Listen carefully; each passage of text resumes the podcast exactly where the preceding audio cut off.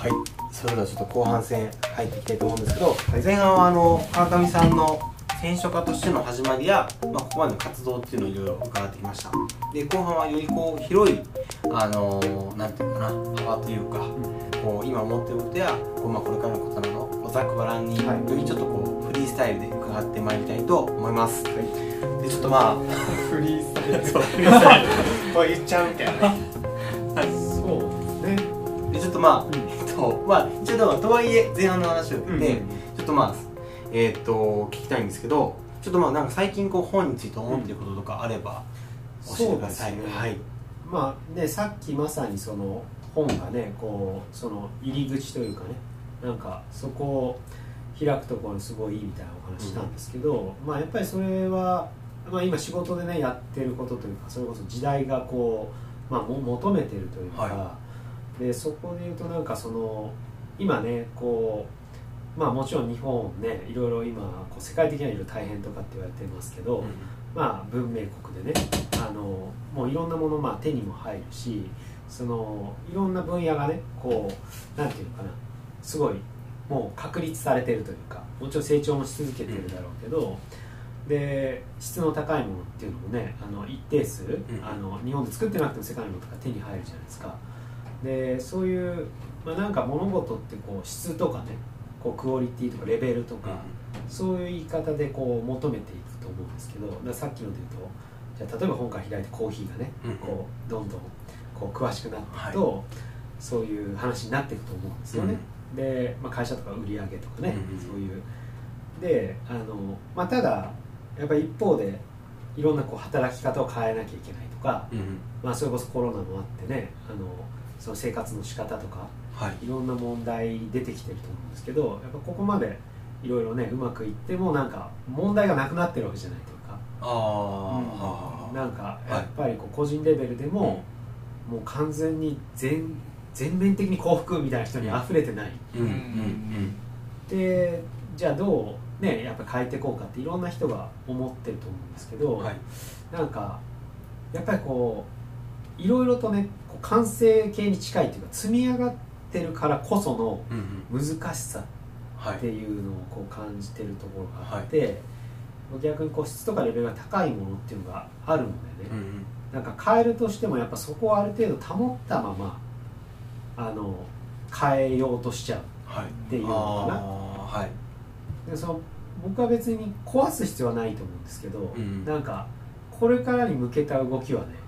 ある程度こうゼロに近いところというか、うんうんうんうん。それこそさっき言ったこう入り口のね、うん。感動というか、はそこから立ち上げ直さないと、うん。やっぱりこれから先10年20年、まあ100年とか考えるときに難しいんじゃないかなっていうのは最近いろんな局面で感じてるあところですはね。確かに。なんかいろんなことが僕もそのなんかこの先どういう未来になっていくんだろうなと思った時にうん。なんかかん言ってしまえばもう今でだいぶ便利なんで、うん。うんそんなに必要以上、ん。必要以上というかまだまだその足りてないものってないから、うん。この先どうなっていくんだろうなみたいなことは思っていたんですけど、うん。確かにそのなんかゼロに近いところというか、うん、なんかそのどうなんかいまた次のフェーズに変わっていくんだろうなみたいな、うん。なんかね今足りてないものはないんですけどうん。今足りてないあるものがあるじゃないですか、うん。が続かないっていう問題があるんですよ、うん。うん。今は足りてないものないんですけど、うん。今こうその充足してるものが、まあ今時の言葉で言うとサスティナブルじゃない。んですよ、うんその経済のバランスが崩れると、うん。それがなくなる可能性がある、でもまあ別にしばらくは大丈夫だと思うんでね、それを使えばいいと思うんですけど、うん。そのもう少し長いスパンのものを作るのははい。そこからちょっと横に動かすとかじゃなくて、あのゼロから作り上げた方が早いし、なんか多分そういう時代になってるはい気がしていて、今の仕組みのままこう継続させるんじゃなくてなんかもうまた本当全く別の仕組みでその、そういう機能を持ったものを作るみたいな。そうだからなんか本と一緒でね本ってすごいたくさんの本が出てるじゃないですか,、はい。だからその本を読むっていう形でもやりようがいっぱいあるって思ってるんですけど、うん読み方変えないとはい。抜本的に変わらないっていう感じがあるんです、はい。だからあの他の領域で言うとなんだろうな、あのまあそのいろんなコンテンツうん。いいものたくさんあるじゃないですか、だからなんかそれを使ってどうにかしようってつい思っちゃうんですけど、もうね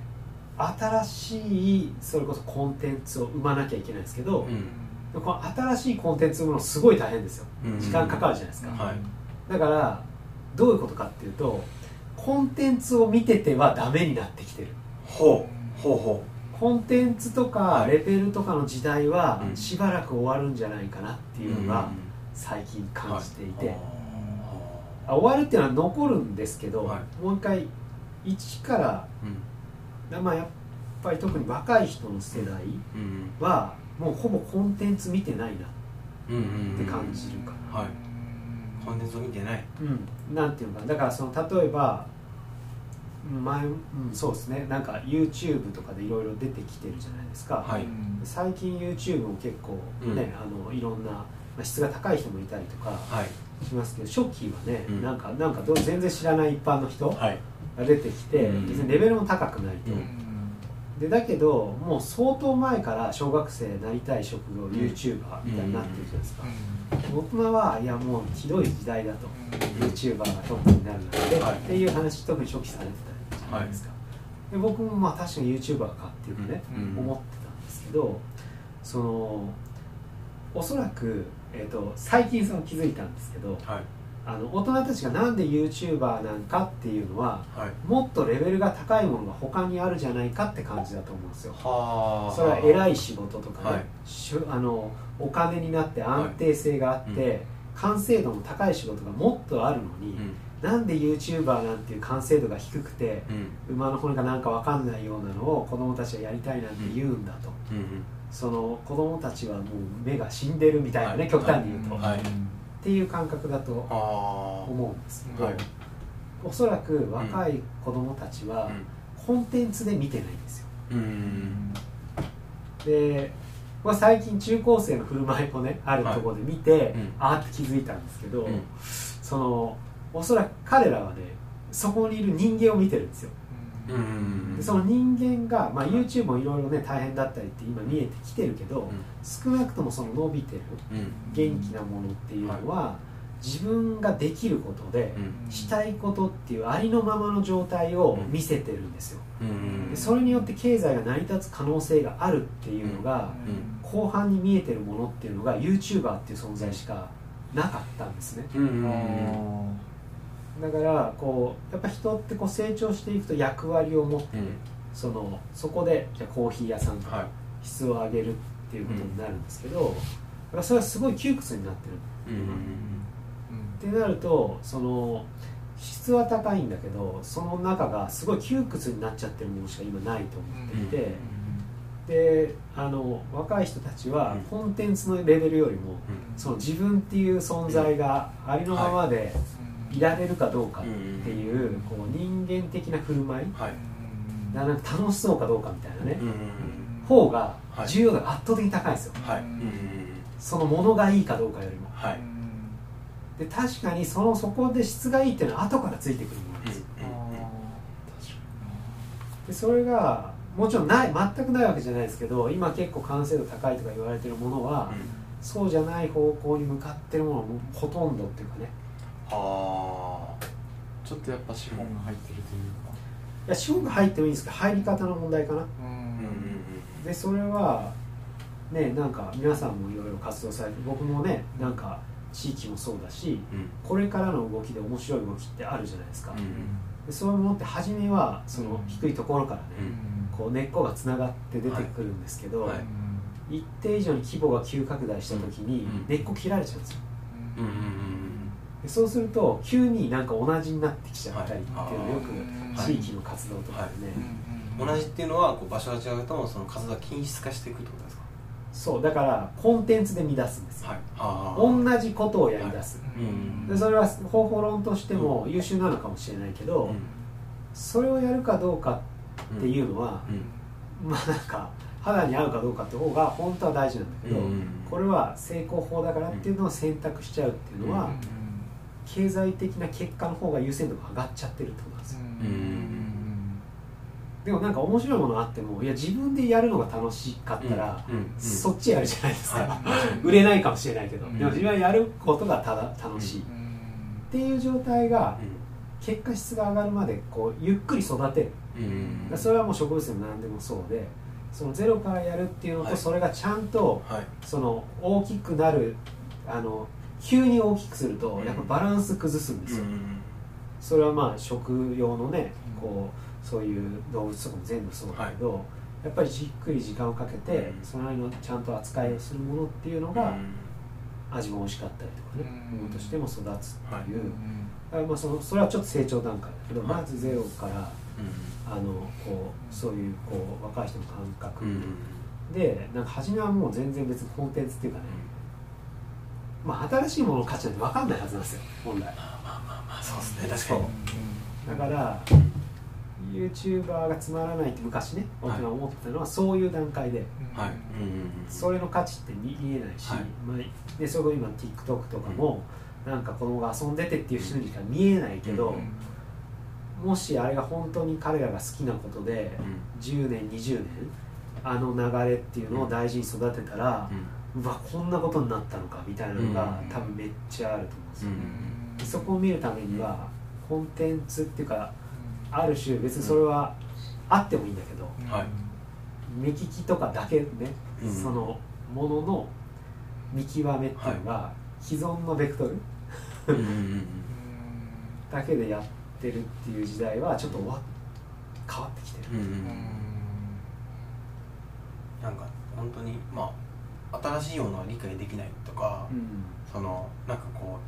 う理解できないからなんかこうなんかこうなんか認識排除しちゃうみたいな、うん、っていうのもあるような気もするしなんか単純にそのなんていうかな生き方みたいなのも変わってきたことですよね、うん、そのなんかいわゆるこう生きれる方法でなんか会社に行って何々してで結婚してじゃなくてその自分がこうやりたい方法で生きるみたいなとかっていうのも変わってきてて中でこう出てくる新しい価値観みたいなんそうね。だからまあ楽しいとか、うん、まあ、も調子がいいっていう状態が第一、当たり前なんだけど。でもそうじゃなくなってるじゃないですか、選択の仕方が、あの生活しなきゃいけないからやるとかね、あのでやりたいことでやるとしてもそこをその生活できる形に合わせていこうみたいな、そうですね。なんかベースの維持しようとしているクオリティがだからここ高いところにあるから結果がそうなるみたいな。そうそうそう。でそそれもねもちろんこうあのそう細かく言うとこうバランスが取れてればそういうのがあってもいい、なんか例えばそれはやってるけど家庭はもうそんなのもうあのその彼がね優秀かどうかとか関係なく、家族だからもう愛情注いでるとかね、そういうものは昔はあったはずなんです、競い合うためには、はい、でも今もうその、競い合う状況しかどこにもない、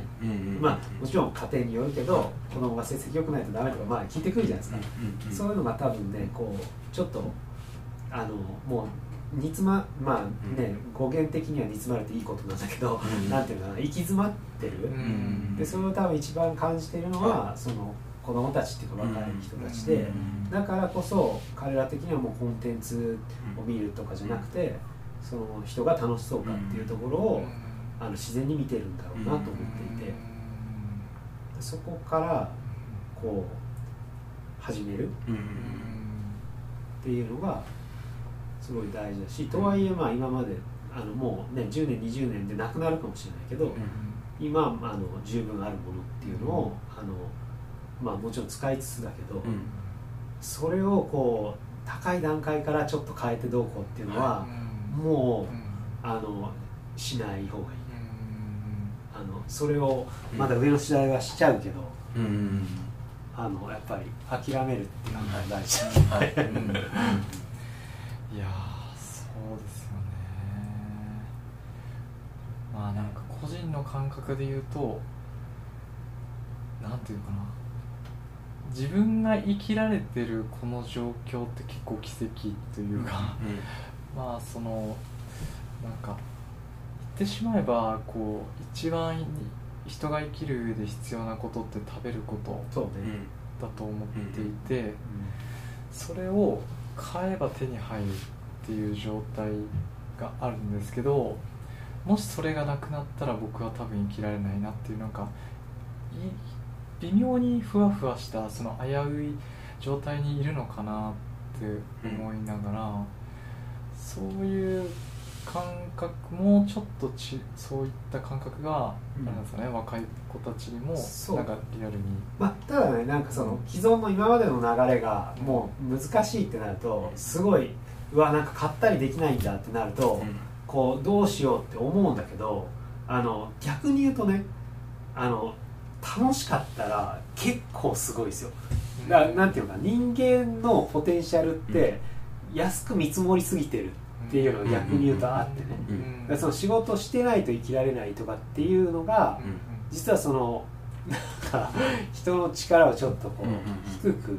見てる感じになっちゃっていてだからさっきの例えばこうなんか本からその入り口を開けるっていうとあ入り口だからクオリティは低いって言ったけどん。実はなんていうのかな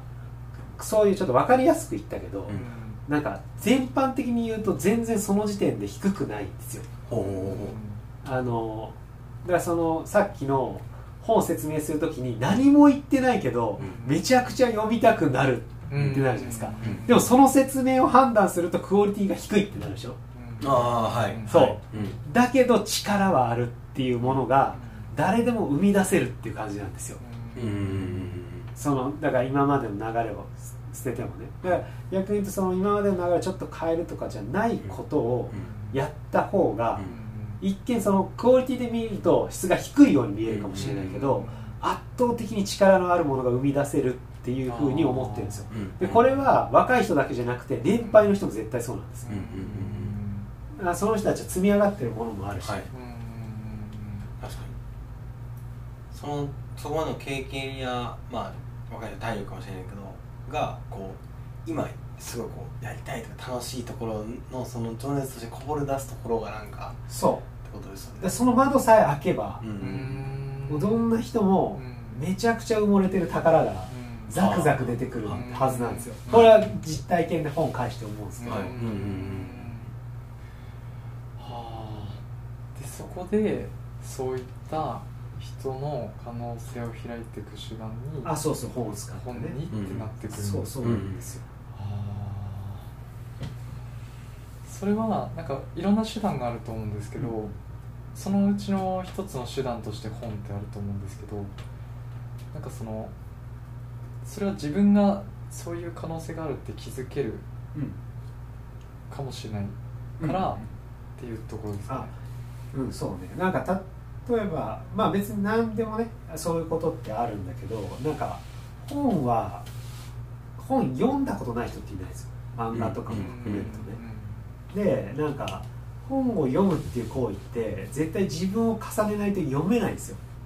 うん。うん。うんうんあの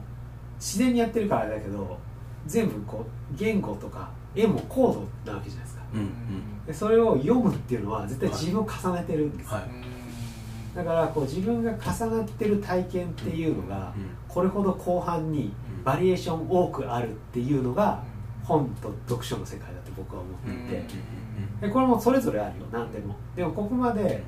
じゃあなんか不特定にやってもできるっていうのは結構本の一個の利点かなとは思ってますね。これでも別に本とか読書に縛られる必要は全然なくてあのもっと他のものでもできるしうん。その広くないけどその利点もあるし他にもそういうものたくさんあると思うんですけどその、うん、やっぱりこう言語に近いっていうところもねあったりとかあのなんか動かす部分は言葉の領域じゃないんだけどそのスイッチの バリエーションがね。確かにな本読んで結構人生変わるっていうこともありますもんね。すっごい僕ね今しょうもない質問2つぐらい浮かんであいいですよいいですよあのこれいいですか？2つともこうもう本当一問一答でペンってできそうなんですけどあ大丈夫です。人生変わるってじゃないですか？その鏡さんのこうこの本っていうなんか本はあるのかなみたいなっていうのとあともう一個その本屋に行ったら川上さんはどこを見ますかっていうああなるほどこのねちょっと二つなんか確かにこう出てきたのでちょっと聞いていいですか？ああでも、うん、まあそのもちろんねなんかこうこう本当に一番の本って何ですかってよく聞かれるんですよ、はい。でも結構それすごい、まあ、難しくもあってね、なんかその響いた領域も違ったりとか、なんかこうまあやっぱりそうすると本に近い人をねうんつい紹介しちゃうんですけど、なんか僕はそのなんていうのかなこう割とストレートな文学に近い領域で、うん。あなんかあのそこ質が高い世界でもここまでなんかある種、さっきの一番始まりのね、うん新鮮さを持ったはい言葉を紡げるのがすごいなと思ったのは荒川洋二さんっていう人で、はい荒川洋二さん。はい。もともとは詩人なんですけどね、うん。本の、まあ、書評とかをすごい書いてるんですけどうんうん。あのいろんなね本出ててそれによってもちょっと違うんですけど僕が初めに撮った、まあ、みすゞ書房とかでもねあの一編一編はもう見開きとかね多くても45ページぐらいであで自分がこの本の作家読んですごい良かったよとか、作家とか本の話ーうん。自分のこう読書する体験の中での話がほとんどなんですけど、うん。なんかね23割全然本出てこない話があるんですそうなんですか？はい。なんかもうあのだから本読んでるっていうのも荒川さんの中の人生はすごい多い部分なんだけど、うんそうじゃない日常の中に、うんうん本は絡んでないけど、こうん。う文学的な風景っていうのが入ってるんですはいはい。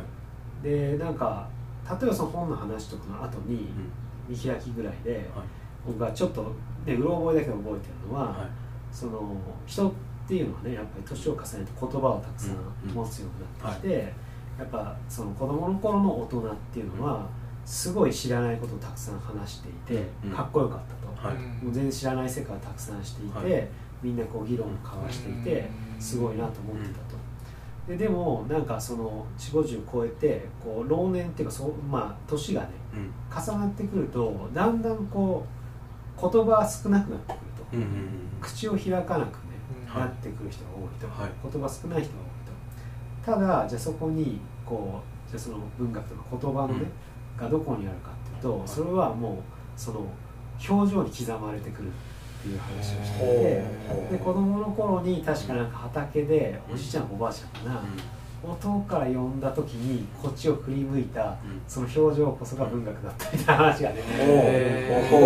あすごい文学が何かっていうのをその文、こう言葉の世界にいながらちゃんと体感として持ってるっていうのは素晴らしいなっていうふうに思ったんですよ。で荒川さんがすごい有名な言葉荒川さんの中でねあの文学こそが実学であるっていう話をほしていて、うはいはい。で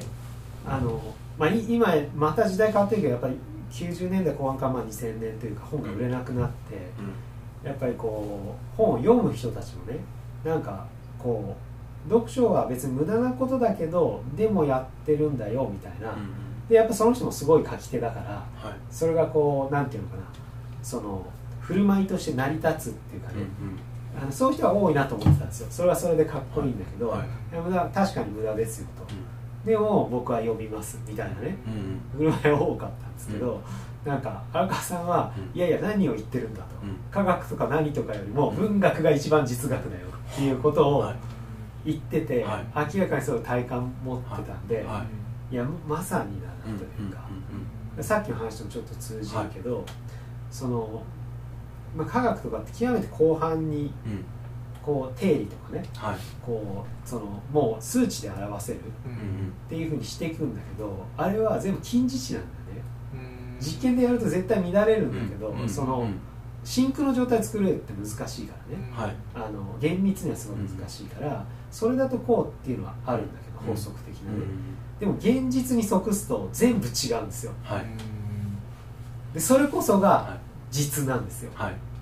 で文学はそこにフォーカスを当ててるんですよ。はい。ほだからこんな体験をしてるね、はい。主人公みたいな人はいないけど、うその個性的な振る舞いの中にうん。事実っていうか実際の体験があるんですよ。うん。だから人の心が動く、はい。はい。全て重なることはないけど、うん。自分しかこんな体験の感覚持ってなかったんじゃないかっていうのを書いてる人がいるっていうところに触れるっていうのが、おそらく文学の醍醐味だっていうことを言っていて、はい。でそういうもので世界は作られてる。からこそうん。文学こそが実学なんだっていうことを言ってるんですよ。そういうことですね。でささっき言ってたその細かい世界っていう複雑っていうこともそうで、うんそれは理解するのすごい難しいし、はい。科学のようにね、まあ、科学ももちろん奥まった世界も全部そうなんだけど、うん そこをはい。あのなんか簡単にはできないんだけど、それこそがうん。実際のことだっていうふうにん。気づいた方がうん。絶対にみんな楽しいんですよ。うん。確かに。なんか金僕今川上さん金字値が出てるってなんかこうああと思いました。ねなんかねその同じにはならないし。そこまで参考にするのはいいんだけどうん参考にしかならないんですよ。うんうんうん。実際ではない。うんはいはい。確かに。いくら測っても。そうそう。だからその科学的なものであこれ通りやったらすごいよくできたっうんて思うけど、うんその数値になんていうのかな心が揺れるっていうのは確実に文学的な要素が入ってきてるんですよ。うんうんうんだからもちろん数学者はね数値に感動するとか言うんだけど、はい。それは極めて文学的な世界の話なの、はい。だからその話は文学なんですよ。ですね。科学じゃない、はい。で科学を牽引してるのも文学なんですよ。はい。ロマンなんです。そうですね。はい。うん。でそこに落ちてきてるものが合理性とか科学とか論理とかなんですよ。あだからそれをいかに使っても文学がないとうん。幸せとか感動はできないんです。ーあー。すごい。すごいですね。もうこれでお腹いっぱいなんですけどおおいや。荒川洋二さいやでもそうですよね。なんかまあちょっと僕は浅はかなあれなんですけど SF もまさにそうだなと思って結局そこの想像力がないと SF もできないしで SF があるからこそ今のテクノロジーがあると思って、うんうんまああれですよね。鉄腕アトムの世界がちょっと近づいてきたとか、はい。ドラえもんの世界がみたいな。だからそこの想像力っていうのがないとあの科学が進歩しないし、で科学もあくまで実現しているのはそこの近似値になっているからあの文学がない文学が先行しているというか。いやまさにねその本になってなくてもいいんですけど、うん。そのこういう世界になったらんうん。すごいかもしれないっていう事態の部分は、うんを文学って言ってるんですけど、うーん。そうだからあのみんな SF があって、うん。それが実現化されてすごいって言ってるじゃないですか、でも本当にすごいのは、うん。それを想像してる時点でもう始まってるし、うん。確かにここが牽引してるんですよ。でここにみんなワクワクできたから作れたんですよ、それで言うと今そのワクワクってなんだろうなとかってちょっと思ったんですけどそのワクワクなんだろう。で僕がこう初めからっていうのはそのワクワクから始めないとあうんうんそのワクワクを僕は本から開こうとしてあ なんかストーンと今落ちてきましたね。なんかこれ以上ではないって感じですね。ああいや本当そうですよね。いやなんかワクワクするってこれ大事だよなって言って、分かっなんか僕も僕もっていう言い方あれですけどなんか肌感覚としてそのワクワク感っていうのって、なんとなく大事なんじゃないかなぐらいでそれを説明できるかっていうと説明はできなかったんですよ。ただそのなんとなくですけどそういったドキドキするみたいな感覚が今なく少しずつこう減ってるんじゃないかなと思っていて、うん。それはなぜかというとまあ、メディアにはなってしまうんですけど、うん。やっぱちょっと均質的な感じになってるのかなっていう、その過程をしていて。でなんかそのうん。なんかワクワクじゃあ僕の言うワクワクって何かっていうと、見たこともない触れたこともない新しい世界に触れられるっていうことを思っていてそういうものがもっとねなんかこう自分自身もそうですけどなんか触れて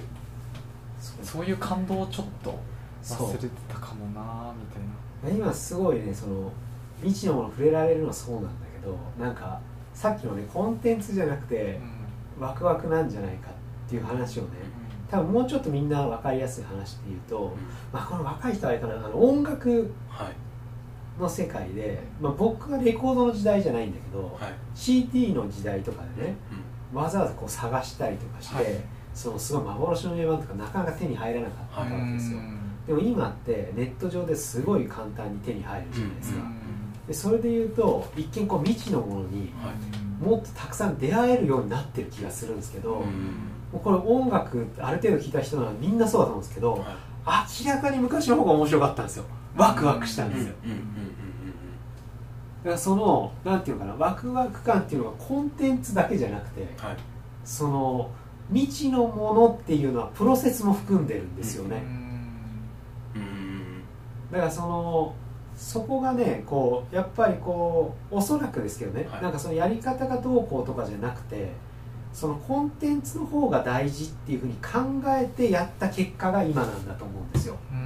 はあ。そうじゃなくてワクワク感が大事だよねって思ってたら多分データ化とかそんな進んでなかった気がするんですよ、うん。なんかね。なんか合理的にこう結局整理した結果今のなんか音楽がサブスクリプションとかそやってるみたいな。うだって人間が楽しくないことやる意味あんまないあんまっていうかないじゃないですか。うんうん。だからもちろんそこにも楽しさがね隠れてるからそこの良さを必死に言うんですけどなんか明らかに太鼓判に立ち戻るとねあのなんかなかなかなくて、探しまくって数年後に見つかった名盤とかって、はい。それもセットで聞いてた、うんうん体験がそこにありますよね。そう。だからこれだけ探した名盤が良くないとは言えない。みたいなので聞き続けるみたいなねものもセットだったっていうか、ああなんかそうですね。確かに。ポルノグラフィティのなんかアルバムを欲しいけど中古のショップで全然売ってなくて、はい。ある時見つけた時にちょっと感動したみたいな。感動がその普通にあの新曲出た時の感動のより何倍も感動するというか、で車で聴くみたいなそうだからそのね感動するなんていうかなあのよりしろがたくさんねああったけどやっぱそれをなんかねうん。削ってっちゃうとうん。いやもう結果だって音楽聴いてワクワクとかね楽しい気分になりたいわけじゃないですか、でもねそこのフォーカスがずれてるんですよ。うん。なんか便利さに振っちゃってるみたいななんか。そうだからでも音楽とかってまあそのいやもちろんないとねあのノーミュージックノーライフじゃないけどだと思うけど、その科学的に説明するといらないじゃないですか。うんうんうん利便性っていらうん。利便性世界じゃないじゃない、そもそも。うんでもそういうふうに動くっていうのはうん。なんか、うん、なんかこういや極端に言っちゃうとあの勘違いをあの誘導してうん。成立させてるようにしか思えない、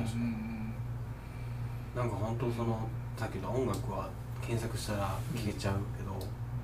ちょっと前になんか本のタイトルだけ見かけてその本が絶版本でですごく中が気になるタイトルだったんですよ、うん。それをこうひたすらそれこそ神保町で探して、見つけてこう開いてくる感動ですよ。ねあこんな内容がみたいな そうね。キラ ーンってしますよね。でもうそれも本当マジで大切にというかずっと本棚に置いてますその本は。そこにはやっぱさ冒険があるじゃん。うん。冒険。そう冒険ないとワクワクしないんだよね。も最近冒険したいなって思ってましたね。確かワクワクね。そういやそう。あなんか今言っててね思い出したけど、ね、僕の世代結構マンアニメだと「ドラゴンボール」とかだけど、もう夢は空は空のみたいな。その冒険が大冒険が始まるぜっつって始まってるんだよね。確かに。でも大冒険が始まらないんだよね最近。ねこそうそうですねな。んかそうだな。なんかその今それ聞いて本当なんか言ったら検索ワードが分かれば中が見えちゃう世界になりつつあるような気がしてて、うん。それがでも本ってまだ検索とか分かってもこう内包してるその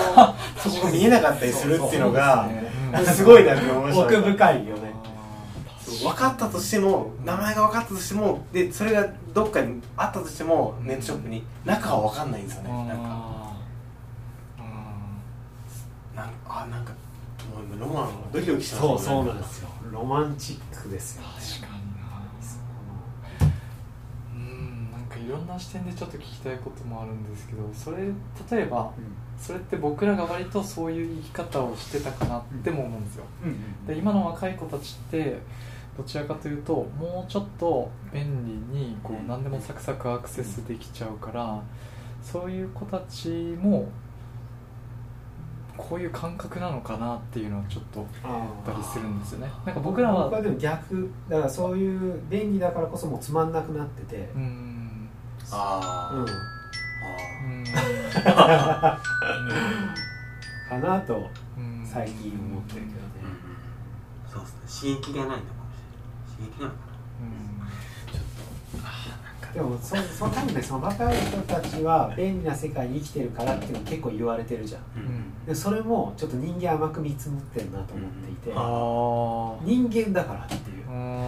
複雑だかそら。のそこの外からついたものがどうこうとかじゃないよっていうかー生き物だからっていうかん。そこがねやっぱなんか自分もそうだって外れちゃう。だって昆虫とかももうなんていうの？一人一人の性格とかじゃなくもうやばいじゃん。でも自分に同じだからそこが見えないんだけどなんかその環境がどうとかじゃなくて構成としてまだその生物として人間のね連なりであるからあの絶対にもう十二分にポテンシャルはあるしそのワクワクがなければそこを絶対探し出すはずだっていうかね。冒険を絶対したくなるはずだっていうところをちょっとなんかそのねじ自分の感覚で言ってるじゃんでその自分の感覚っていうのが生物の感覚じゃないところに見ちゃってるから。どんどんちょっと甘いんじゃないかなっていうかなるほど。期待も込めて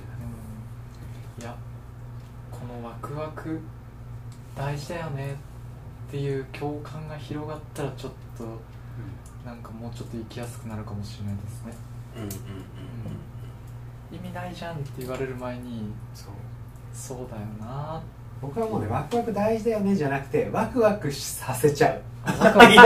ゃう。大事だと思う。あーなるほど。そう。まだワクワク大事だよねは客観しちゃってるじゃん。でももうワクワクしちゃったらうん。そそこのね壁が結構高いんですよ。みんなこ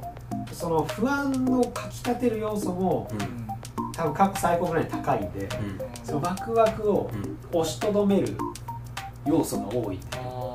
それを突き抜けるワクワク感を生むっていうのが、まあ、若い子人ほどしやすいけどね。うん。と思う？ちょっと一回切りますか。そう。そうですね